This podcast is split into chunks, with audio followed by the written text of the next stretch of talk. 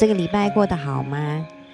阴雨绵绵的，有没有影响到你的心情啊？还是因为已经到了年底了，变得还蛮忙碌的？我自己觉得，今年当然过得非常的快，但是好像因为到了年底，所以不自觉的会开始有一种检讨啊、反思啊、沉淀一下，哎，自己在。过去这一年中，各个不同的领域里，自己好像为自己做一个总结。我不知道你会不会这些天也有这样的感觉。我最近啊，很迷一个实境节目，叫做《再见爱人》。他们现在已经做到第二季，但是我我还在看他的第一期。第一期就是二零二一年去年的时候拍的。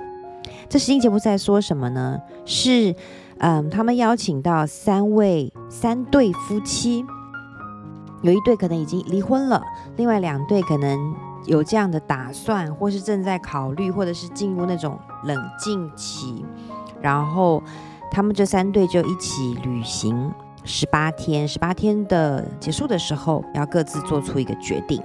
那就像实境节目一样，就会有所谓的主持人群啊，然后他们也请了两位心理咨商师。来做出一些评论啊，这样，然后大家一起讨论，这样，我觉得很有意思。就是哎，可以，而且这这两个心理咨商师真的会常常冒出那种对于人性、对于沟通，还有两性互动之间的那种金句，真的是很专业的金句。所以其实这部戏，呃，这个实境节目我真的蛮推的。为什么会讲到这个呢？嗯。确实也因为这个实境节目，最近也让我起了很大的这种对于自己的一个观察跟检讨，尤其是自己跟身边人的关系，不只是伴侣，也包括家人还有朋友。你知道最近天冷了嘛？然后我就会掏出一些呃丝巾啊、围巾啊，然后大衣什么的来搭配一下出门的时候。就我今天突然发现哦。我都不，我我我当然同时是既不好意思，又觉得哇哦，我实在是太应该感恩了，然后又有一点像那种我第一次意识到这件事情而深感被爱。怎么说呢？我发现我是这么大的一个成年人了，我发现我好多的东西哦，吃的、用的，绝大多数的东西，竟然都是我的家人帮我准备好的。甚至于，你看，像我绑头发的东西是我的好姐妹买给我的，然后我的我有一个妹妹，她比我小很多，就连我的化妆品什么的，都是我妹妹还会担心我，哎，你有没有用对产品啊？这个东西好不好啊？然后连我远在美国的表姐也是会想说啊，你要不要我寄点什么给你？什么？我才发现，哇哦！原来自己身上承载了这么多的关爱耶！我怎么从来没有这样子清楚的认知到呢？我怎么从来没有很明确的表达我的感激跟我的珍惜之情呢？就第一次突然觉得怎么这么怎么这么好，怎么这么幸运啊？嗯，首先我想把这样子的心情分享出来，然后希望。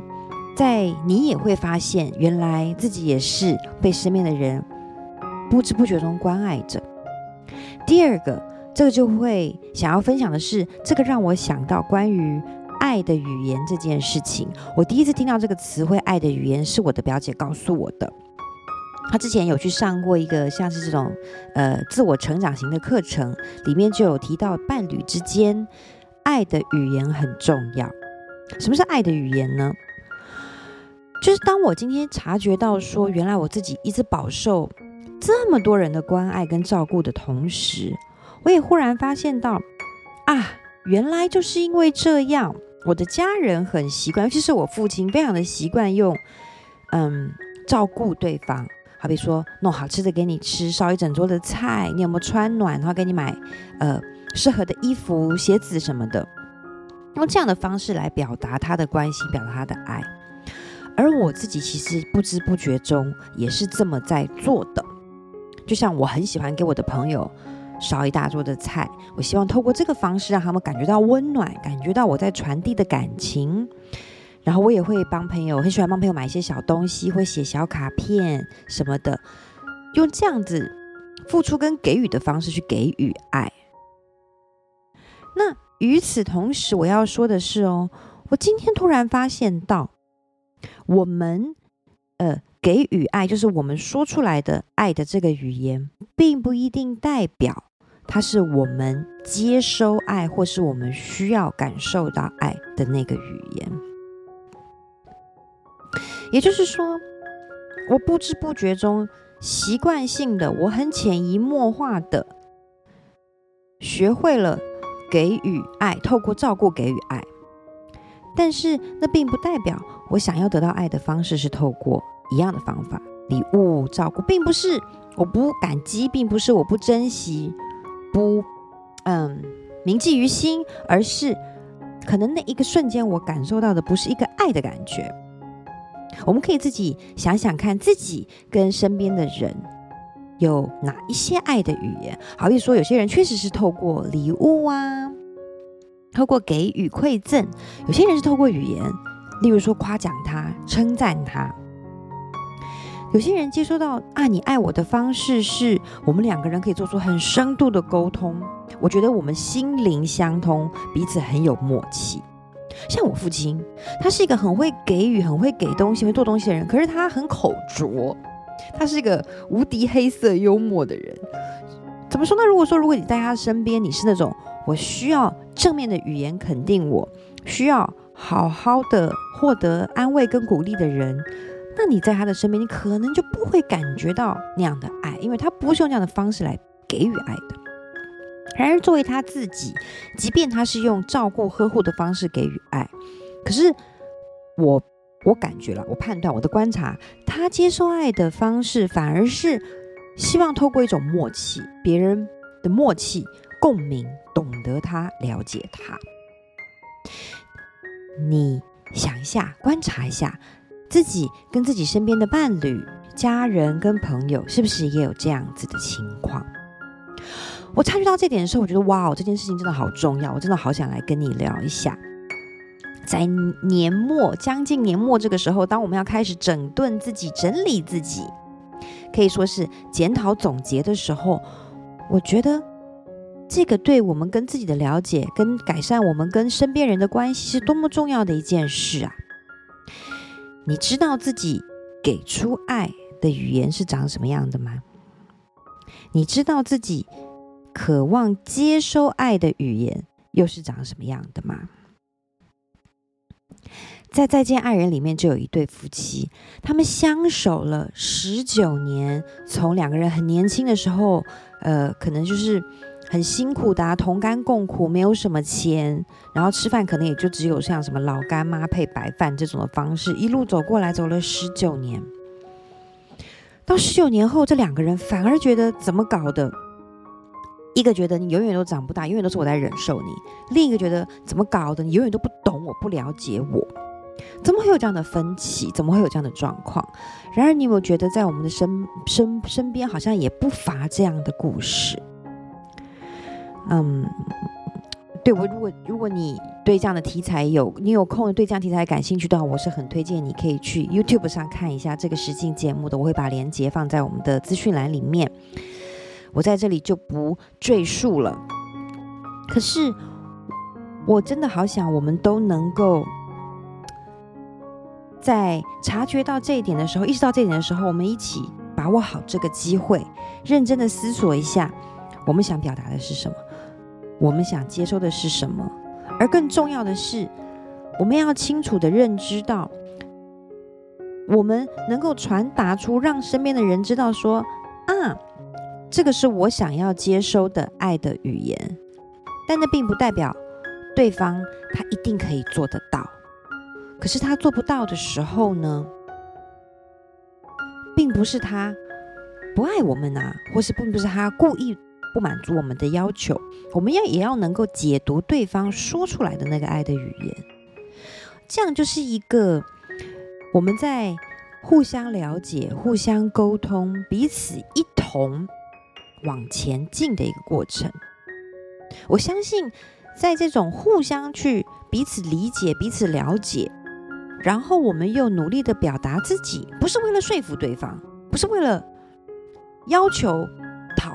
获得满足，而是我们让彼此知道啊，我原来我们有这样的差异，而因为我们认知到彼此的差异，我们更能够包容彼此。就像在跳恰恰这种感觉，我觉得当我们跟身边的人们建立这样子的良好的，或者是双方都带着正面意图的互动沟通的时候，这样的关系就能够让我们在人生的路上慢慢成为更好的自己，更宽容的自己，更包容的自己。我们更能够感觉到爱，那我们当然能够更用嗯更。更更更多元的方式去接收爱，也能用更多元、更柔软的方式去给出我们的爱。这就是我今天想要跟你分享我这个小小的发现的原因。我希望我们都能够越活越觉得哇哦，原来我是接收到这么多爱的，原来我是这么感激、这么珍惜我身边的人的，然后原来我还可以在为。我自己还可以再为我身边的这些人多做一些什么，让大家也可以越过越觉得是满足的，感觉到那种人间的幸福流动的。好啦，我们一起来进行今天的祈祷吧，亲爱的天使，谢谢你今天带给我的启发。我愿我今天的分享可以让现在在陪伴着我的这个人也一样能够领会到，原来自己是受到这么多的爱，这么多的关心，然后原来自己也有这么多的爱可以给出去的。我愿我们都能在生命的历程中，慢慢的发现跟认识到大家的不同，这种。多元性反而造就了我们生活的丰富、情感的丰富，磨练我们表达自己的机会，也让我们学会倾听，学会感觉、感受彼此。我愿我们在这样的过程中，能够领受到满足，领受到幸福。谢谢天使，也谢谢你哦。如果我觉得这个题题材很有趣，然后如果你也有想要讨论的地方，欢迎你留言给我，或是写 email 给我。好啦，祝你有一个愉快的周末，晚安喽。